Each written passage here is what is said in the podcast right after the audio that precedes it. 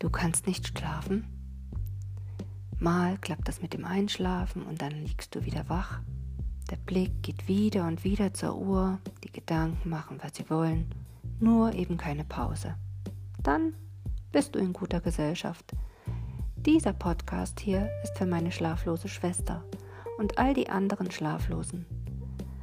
Meine Kinder sagen, ich hätte eine einschläfernde Therapeutenstimme.